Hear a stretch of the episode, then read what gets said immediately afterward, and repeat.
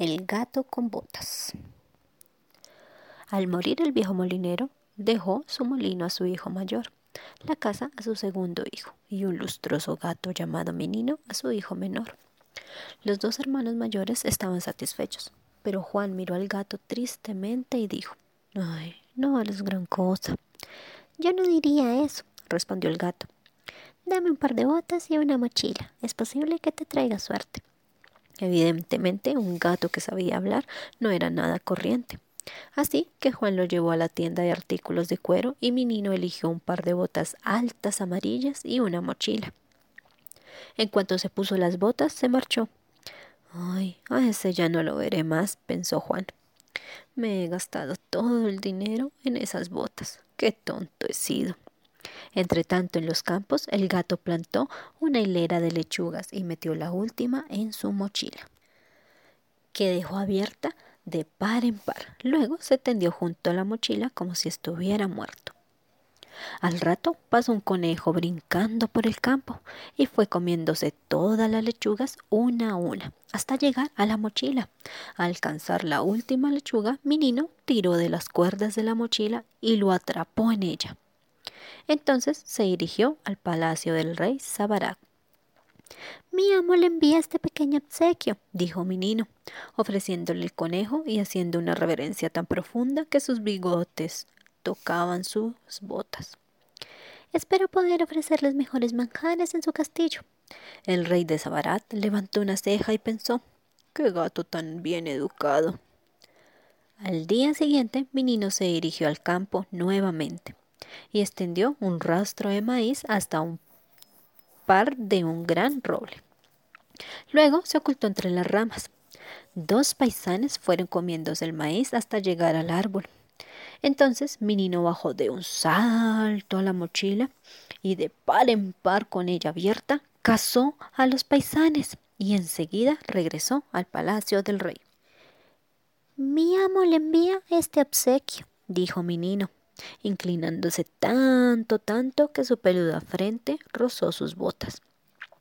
Confía poder invitarle muy pronto a cenar en su castillo. El rey levantó ambas cejas y preguntó ¿Y quién es tu amo, gatito? El marqués de Carabés. Bien, pues ten la bondad de llevarle a tu amo esta bolsita de oro como muestra de mi gratitud. Dile que mi hija y yo cenaremos con él mañana. Ahora dime cómo debo llegar al castillo.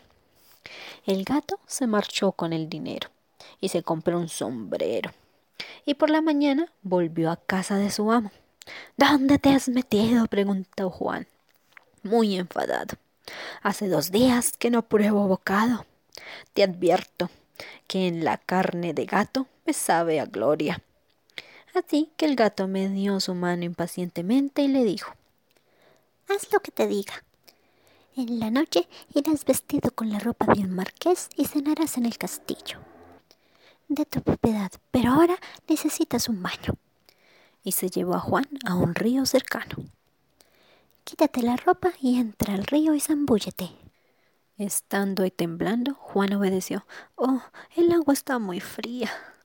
No comprendo cómo estar aquí bañándome con esta agua tan fría me va a dar un castillo. Pero mi niño no le prestaba atención. Estaba demasiado ocupado enterrando la ropa de Juan. Luego el gato se dirigió al camino y detuvo la carroza donde iba el rey. ¡Socorro! ¡Socorro! Mi amo se está ahogando. El marqués ha sido atacado por unos ladrones que se le han llevado la ropa y lo han arrojado al río. ¡Socorro! ¡Socorro!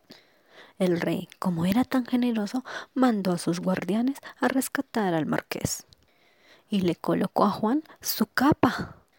Suba mi carroza, señor marqués. Precisamente me dirigí a su castillo para cenar con mi hija. Esas palabras del rey sorprendieron a Juan, pero vio a la hermosa princesa y solo pensó en sentarse junto a ella en el coche.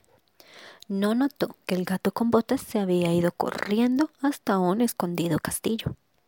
En el camino se encontró con unos leñadores que cortaban el trigo. Permitidme que los advierta, amigos míos, dijo el gato. Se acerca el malvado marqués de Carabás Si no le aseguráis que estas tierras son de él, los os cortará en pedazos con su espada. Al rato pasó el coche del rey y éste se asomó por la ventanilla y preguntó eh, ¿A quién pertenecen estos campos?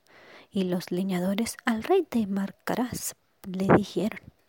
El rey quedó muy impresionado. Entretanto, el gato con botas recorrió otros cinco kilómetros hasta llegar a un sitio muy lejano y encontró a un hombre arando. Permíteme que te advierta, amigo, dijo el gato, que se acerca el asesino marqués de Carabás. Y donde no le digas que esta tierra le pertenece, te cortará a pedazos con su espada. Momentos más tarde pasó el coche del rey. Este se asomó y le preguntó al hombre que araba ¿A quién pertenece esta tierra? Eh, eh, al, al marqués de Carabás, dijo el hombre, inclinándose respetuosamente. El rey se sintió enormemente impresionado y le preguntó ¿Cuántas tierras posee usted, joven? Juan ni le escuchaba, estaba sordo, mirando los ojos de la princesa. Entretanto, el gato con botas llegó a las puertas del castillo, al castillo que pertenecía a un terrible ogro que también era dueño de los campos. Saludos, he recorrido muchos caminos para os visitarles. Y me han sabido decir que usted sabe transformarse en muchas clases de animales. Y dígame, ¿es eso cierto? El ogro que sostenía a mi niño sonrió y le contestó Por supuesto, soy un ogro, pero, pero muy especial. ¿Puede incluso transformarse en un león? Por supuesto. Y momentos más tarde, mi niño era perseguido por los tejados del castillo por el ogro, quien se había convertido en un feroz león.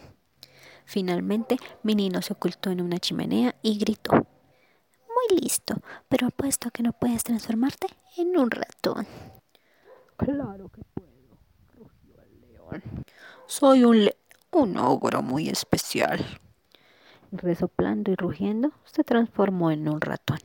Entonces el gato con botas se tragó al ratón enterito y se ha quedado con el castillo y con las tierras para ofrecérselas a su amo.